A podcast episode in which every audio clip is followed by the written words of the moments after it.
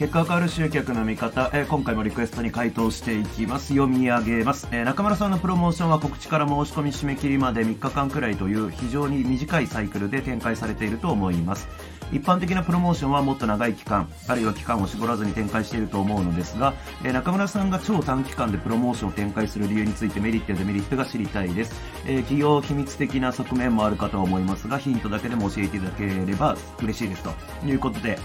えっ、と、プロモーション、まあそうですね。えっ、と、まあ僕はまあメルマガ読んでくださってる方であれば、まあ僕はほとんどのね、えー、商品の販売って、まあ3日間限定にしてるんですよ。まあもちろんそのね、限りじゃないこともありますけれども、まあ基本3日間にしてることが多いと。んで、そうですね、まあ、この一般的なプロモーションをもっと長い期間って言ってるのは、多分プロダクトローンチとかね、うんとまあ、その集客の期間が長いっていうことだと思うんですよ。ただまあ僕がやってるのってメルマガでのバックエンドキャンペーンなんで、うんとそこはちょっと違いがあるかなっていうところですかね。で、まあ、なんでじゃあ僕はその超短期間でやってんのかっていうところをちょっと話していこうかなというふうに思います。えっと、まず理由についてなんですけど、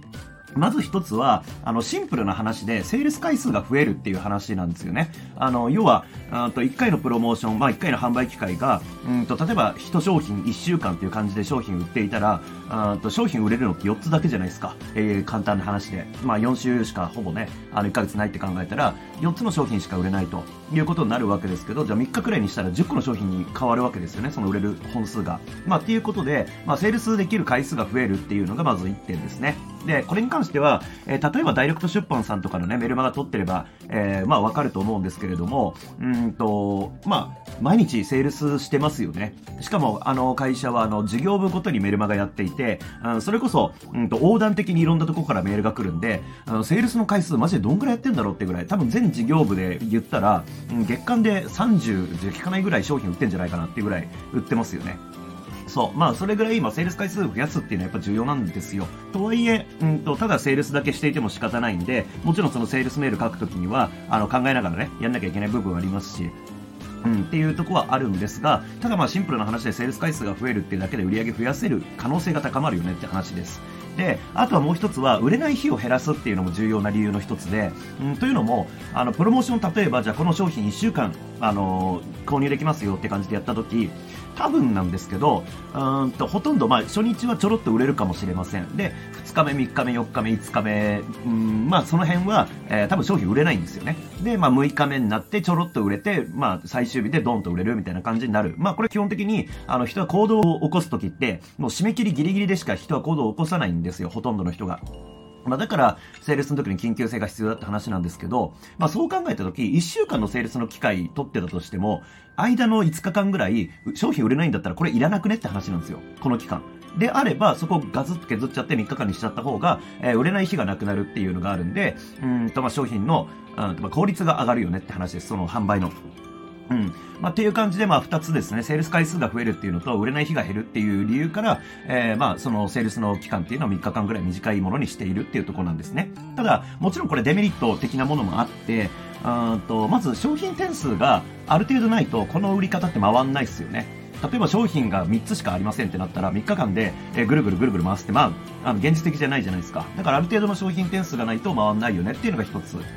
で、あとは、うんと、その短い期間で商品が売れる理由って何かっていうと、あの、セールスレターの中にちゃんと商品の、まあ、その必要性に対する教育みたいなものがしっかりと入ってるから成り立つ部分ってあるんですよね。例えば、あの、プロダクトローンチとかで、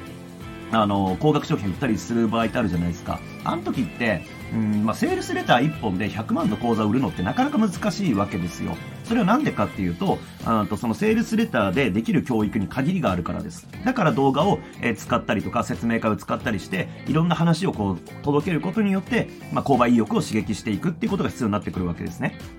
そう。で、うんと僕の場合はセールスレター書くの、まあ、ぶっちゃけその得意なんで、うんと、その、